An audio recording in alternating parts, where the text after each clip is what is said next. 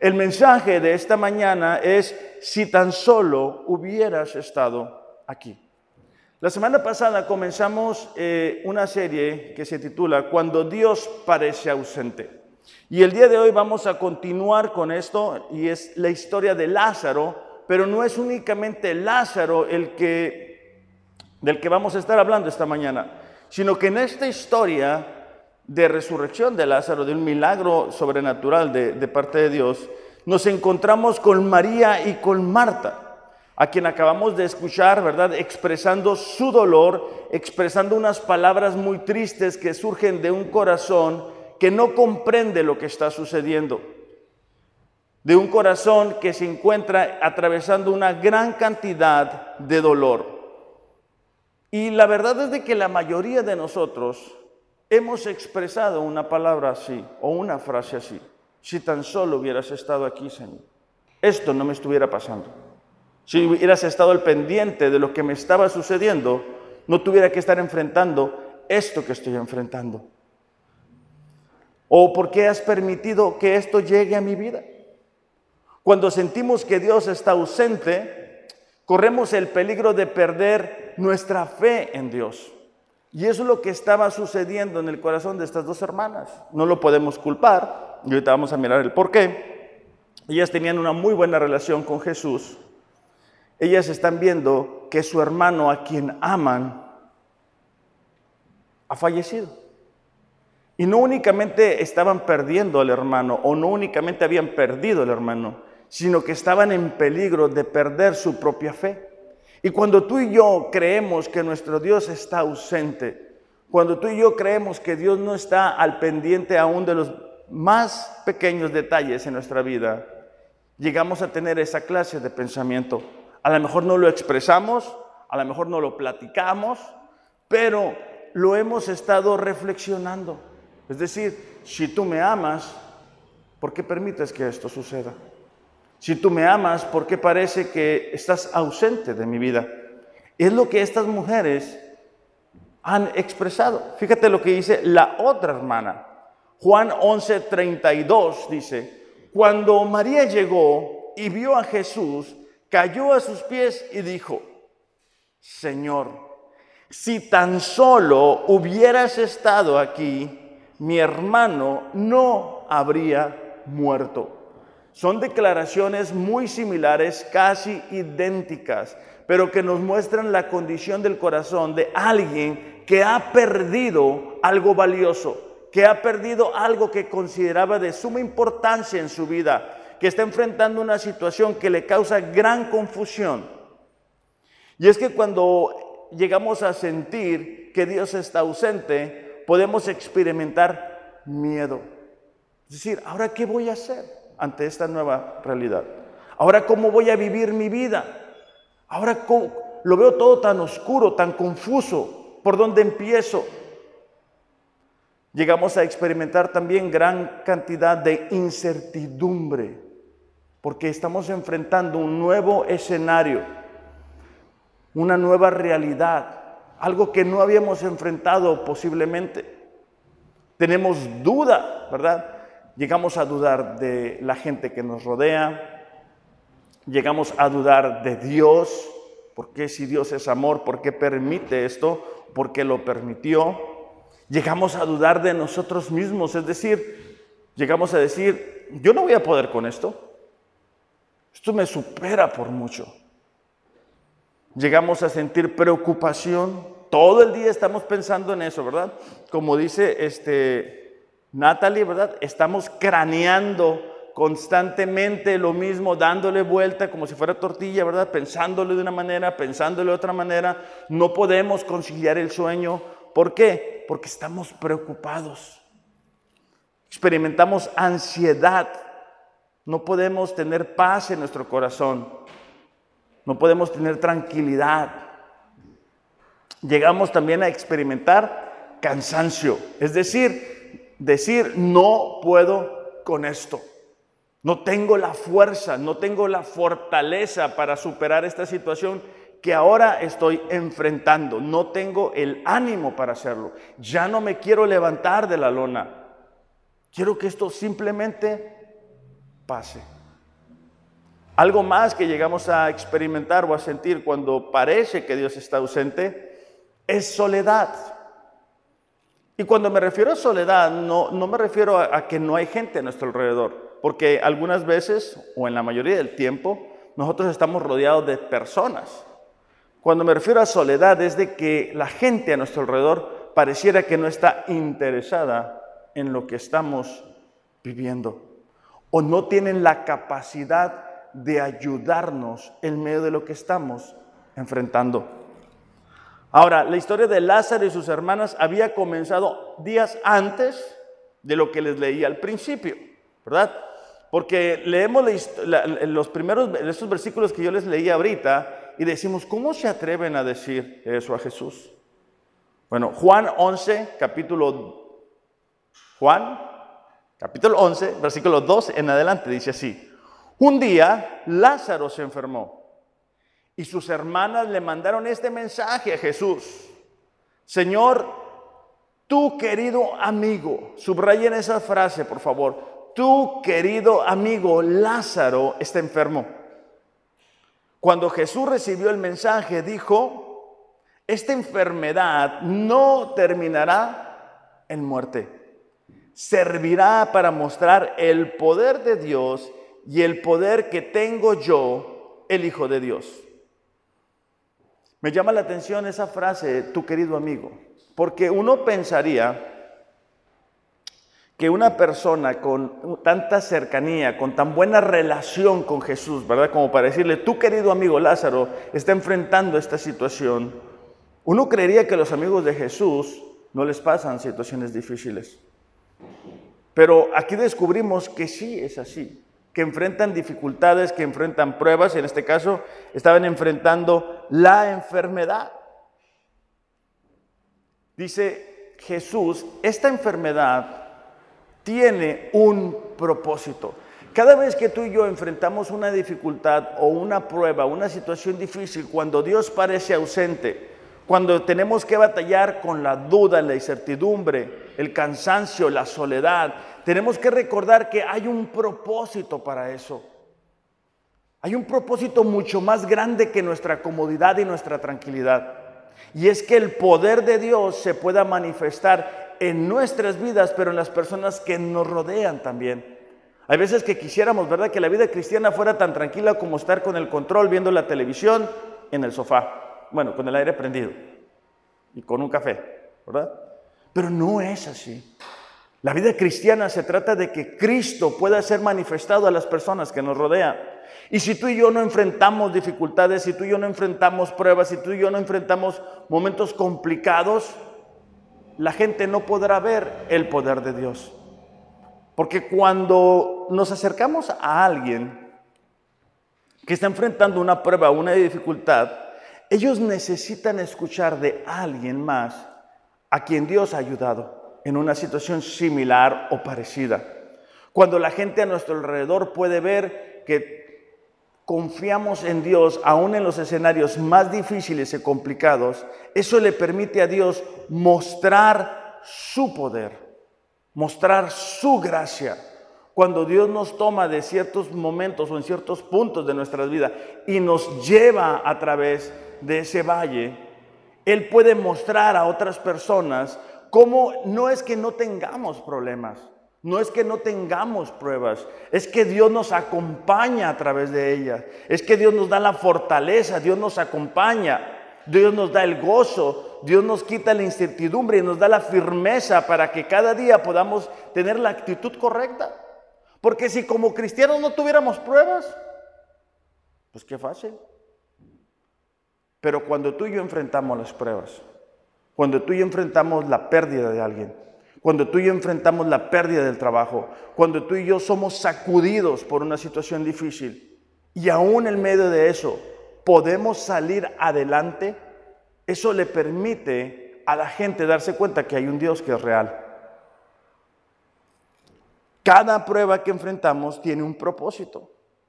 Segunda de Corintios capítulo 12, versículo 7, el apóstol Pablo, quien fue eh, usado de una manera impresionante.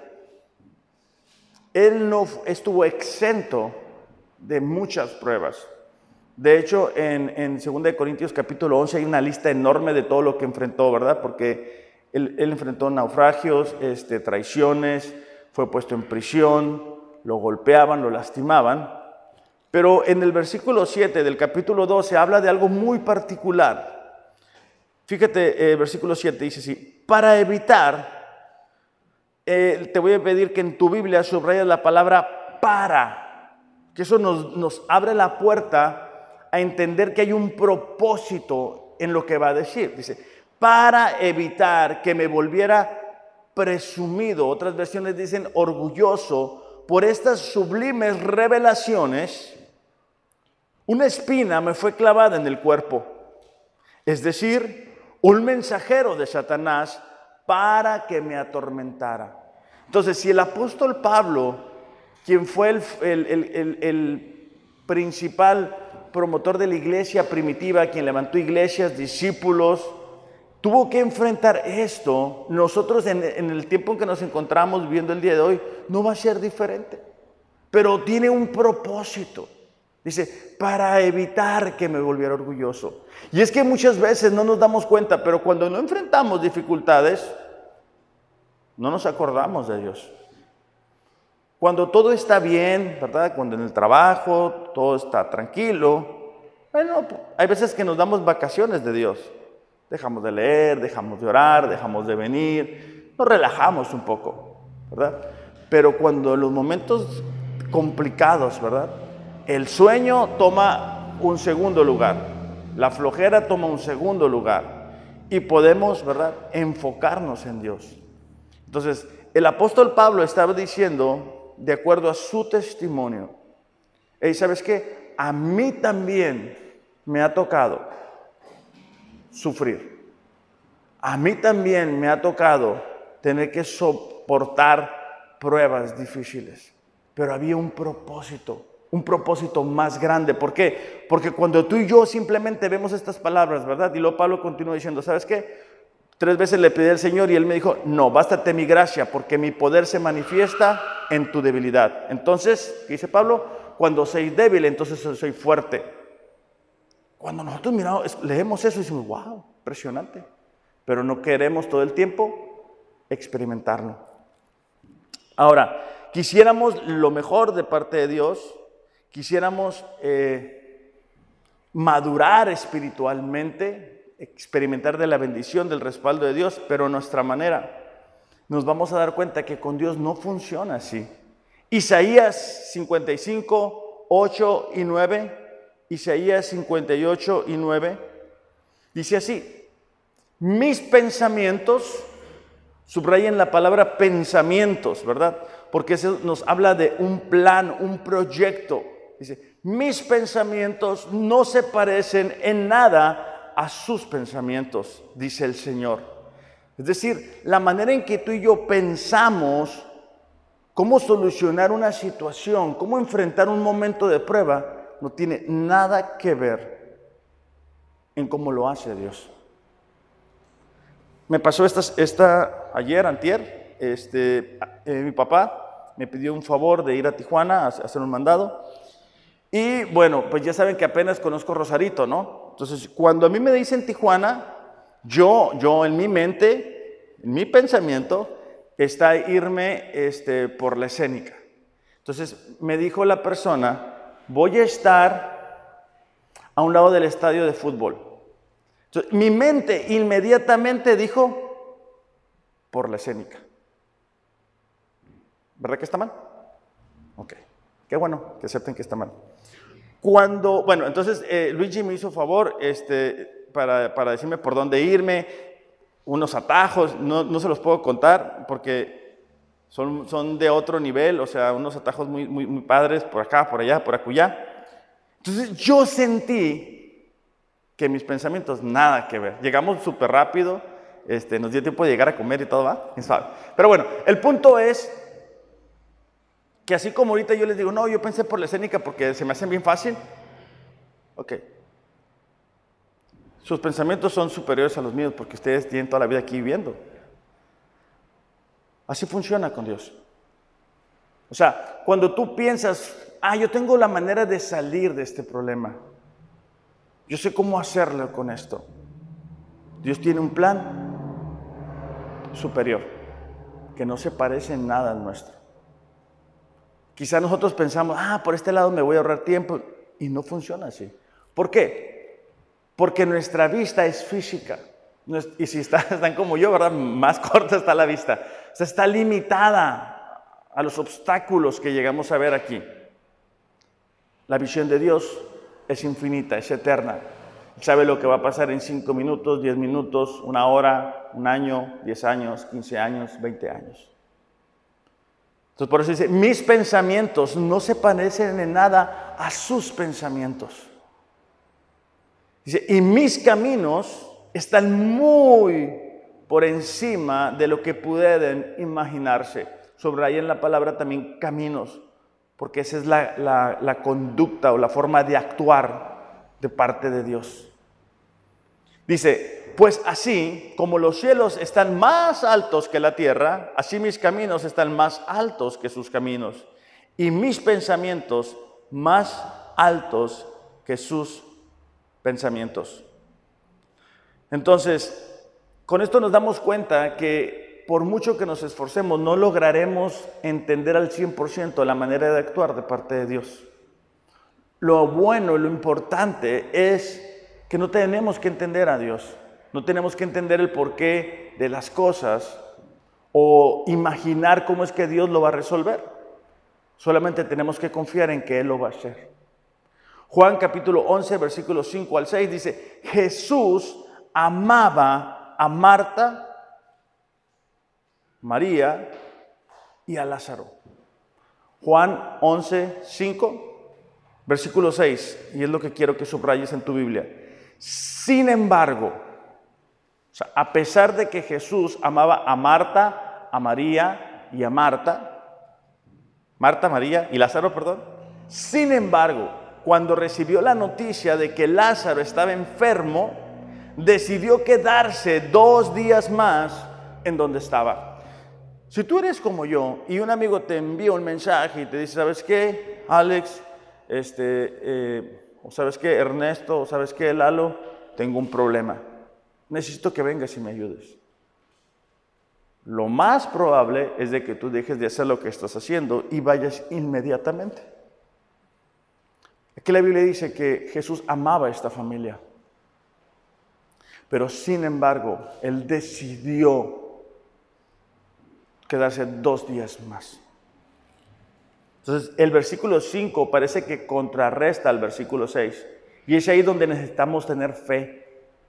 Tener fe en que a la manera de Dios es la mejor manera de superar lo que estamos enfrentando. Especialmente cuando Dios parece ausente. Para que no digamos, ¿verdad? Como dijeron estas mujeres, Señor, si hubieras estado aquí. Mateo capítulo 11, versículo 6, no tienen que cambiar de hojas si se les hace difícil para que no se me pierdan. Fíjate, una declaración que me parece interesante, pero dice, dichoso, bendecido, feliz, pleno, el que no tropieza por causa mía. Jesús estaba diciendo, aquellas personas que no tropiezan por la manera en que yo actúo, Aquellas personas que no dudan cuando no hago las cosas como ustedes quisieran que yo las hiciera, serán felices, serán bendecidos, serán prósperos. Pero surge una duda en nuestro corazón cuando tenemos que experimentar la tardanza de parte de Dios. Como cuando estas dos hermanas, ¿verdad? Si le están diciendo a Jesús, ¿sabes qué? tu, amigo a quien amas está enfermo, uno esperaría que Jesús agarrara, no sé, cualquier medio de transporte y llegara rápido a la situación. Y es así nosotros. Cuando enfrentamos dolor, cuando enfrentamos situaciones difíciles, cuando parece que Dios está ausente, queremos orar y en cinco minutos ver la respuesta. En una hora que nuestra circunstancia haya cambiado. En un día, lo más, dos. Por eso Jesús dice, ¿sabes qué? Vas a ser dichoso, vas a ser bendecido si logras confiar en que lo que yo estoy haciendo es la mejor manera de hacerlo. Juan 11:14 dice, por eso Jesús les explicó. Jesús está hablando con sus discípulos y los discípulos no entendían si Lázaro estaba dormido o Lázaro había muerto. Los discípulos estaban con Jesús, habían escuchado el mensaje que le habían dado de su amigo Lázaro, a quien él amaba. Dice, Lázaro, dice, ha muerto. Fíjate la siguiente declaración. Y me alegro de no haber estado allí. Porque ahora ustedes tendrán oportunidad de confiar en mí. Subrayen esa frase. Ahora ustedes tendrán la oportunidad de confiar en mí. Vayamos a donde está Él. Una oportunidad es toda circunstancia en la cual existe la posibilidad de lograr algún tipo de mejora. Jesús estaba diciendo a sus discípulos, hey, Lázaro está muerto. Y me alegro que no estemos allí, porque ahora ustedes van a poder confiar en mí a la manera de las hermanas, era que Jesús estuviera inmediatamente en el lugar. Jesús estaba preparando todo el escenario para que no hubiera duda de lo que Él iba a hacer. Y cuando tú y yo enfrentamos situaciones difíciles y complicadas, que queremos la intervención de Dios inmediata y no sucede, simplemente Él está preparando todo el escenario para que podamos creer en Él. Para que después, al pasar el tiempo, no digamos, fue mi capacidad la que me dio este trabajo. Fue mi habilidad la que me permite ahora estar en este lugar. Es que soy muy inteligente y por eso tengo este recurso económico. Por eso me va como me va, porque yo tengo mucha gracia con la gente. Yo sé cómo hacer las cosas. Yo estudié. Yo soy hijo de esta persona, de aquella persona. Y por eso muchas veces Dios no interviene a la velocidad que nosotros quisiéramos, porque Él quiere asegurarse que su gloria, su poder sea conocido por nosotros y las personas que nos rodean. Para que después no digamos, ah, mira, yo estoy bien inteligente, si quieres yo te ayudo. Cuando alguien viene y me pide ayuda, yo, sinceramente, yo digo que yo no lo puedo ayudar. Porque yo no tengo la capacidad de ayudar. Lo que sí puedo hacer es mostrarle a Dios quien sí le va a ayudar. Porque me he dado cuenta en mis propias pruebas que no tengo la capacidad de superarlas. Me doy cuenta que mis recursos son limitados. Pero conozco un Dios que tiene recursos ilimitados. Un Dios que no es sorprendido por nada ni por nadie. Juan 11:35, ya voy a estar terminando, si pueden ir pasando, eh, Ariel, Lalo. Dice, entonces Jesús lloró. Las personas que estaban cerca dijeron, mira, cuánto lo amaba. Pero otros decían, este hombre sanó a un ciego. ¿Acaso no podía impedir que Lázaro muriera? Y esa es otra duda que surge en nuestro corazón y que nos hace decir, parece que Dios está ausente. O sea, hemos visto que Dios ha hecho otros milagros, a lo mejor con otras personas, y tú dices, ¿sabes qué? Pero en, en mi vida no lo ha hecho. Jesús llega al lugar donde está Lázaro, donde están las hermanas, y él llora. Y eso nos hace recordar que Jesús es sensible a nuestro dolor, que tiene compasión, que tiene misericordia, que se identifica con lo que sentimos. No hay algo que tú y yo podamos sentir que Él no, sintió cuando estuvo aquí en la tierra. Él entiende el dolor de la pérdida. Él entiende el dolor de sentir tentación. Él entiende el dolor que produce muchas veces la traición. Pero Él es lo suficientemente grande para hacer algo en nuestras vidas. Algo muy por encima de lo que nosotros llegamos a pensar o imaginar. Versículo 39 dice, Jesús, corran la piedra a un lado. Entonces Marta, la hermana del muerto, protestó, Señor, hace cuatro días que murió, debe haber un olor espantoso. Jesús respondió, no te dije que si crees verás la gloria de Dios. El, mover esa piedra que era como la tapadera de, las tumbas de esos tiempos, requería un esfuerzo, requería de dejar de hacer lo que estaban haciendo, requería de alguna manera tener fe una vez más en lo que Jesús podría hacer. Y muchas veces cuando hemos intentado varias veces hacer algo y las cosas no funcionan, ya no queremos, o sea, ya no queremos levantarnos, ya no queremos mover la tapadera. Muchas veces llegamos a conformarnos con mucho menos de lo que Dios tiene para nuestras vidas. Y decimos, sabes que ya lo hemos intentado, Jesús, ya, ya, ya pasó tanto tiempo. Ya no, no tiene caso. Jesús les dice, la clave está en poder creer. Así que corrieron la piedra a un lado. Jesús gritó, Lázaro, sal de ahí. El muerto salió de la tumba con las manos y los pies envueltos, con vendas de entierro y la cabeza enrollada en un lienzo. Jesús les dijo, quítenle las vendas y déjenlo ir. Ellas querían, en su mensaje inicial, que su hermano sanara. Ellas querían volver a su vida normal. Jesús quería mostrar su poder sobrenatural en medio de situaciones complicadas. Jesús quería mostrar a la gente de ese tiempo y a nosotros en este tiempo que quien tiene la última palabra es Jesús y que ni aún la misma muerte tiene poder sobre, las, sobre nuestras vidas.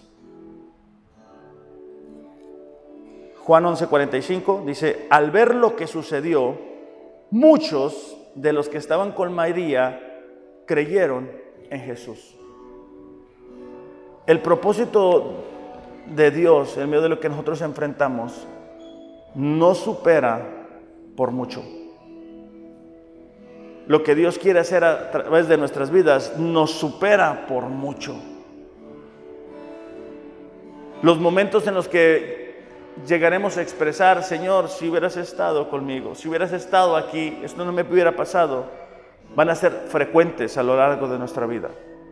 La pregunta que debemos contestar es, ¿vamos a creer en Dios? Vamos a creer en Dios que aunque las cosas no sean a nuestra manera, que aunque las cosas no sean en nuestro tiempo, Él va a hacer algo que nos va a sorprender. Esa es la respuesta que cada uno de nosotros debemos de contestar. ¿Por qué no nos ponemos de pie? Y vamos a cantar juntos esta canción mientras reflexionamos acerca de la decisión que tú quieres tomar en esta mañana. ¿Qué es lo que tú quieres para tu vida? ¿Tú quieres vivir dentro de lo normal? ¿O quieres experimentar lo sobrenatural de parte de Dios? ¿Quieres ver lo que Dios puede hacer a través de una persona, a través de un joven que se atreve a creer en Él? ¿Por qué no cantamos juntos?